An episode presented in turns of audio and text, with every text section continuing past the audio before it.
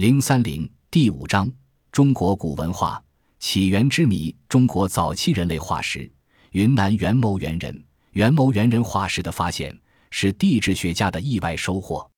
一九六五年夏天，中国地质科学院地质力学研究所的前方蒲庆余等在云南元谋盆地进行考察时，在元谋县东南五千米的上纳棒村的元谋组地层褐色粘土层内，发现了两枚属于同一个体的人类门齿化石。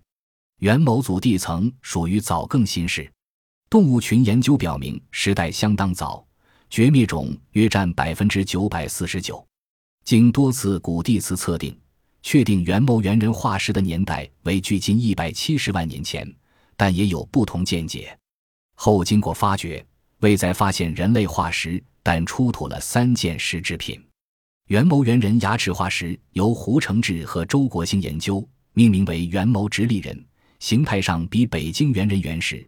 体现出从南方古猿向直立人过渡的特征。元谋猿人的化石材料和石制品资料发现均少，这些标本只能对早期古人类体质形态略见一斑，但它的发现有着特殊的重要性。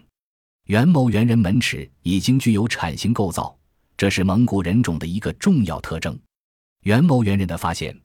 对于中国探索早更新世甚至上新世古人类遗存具有很大的启发。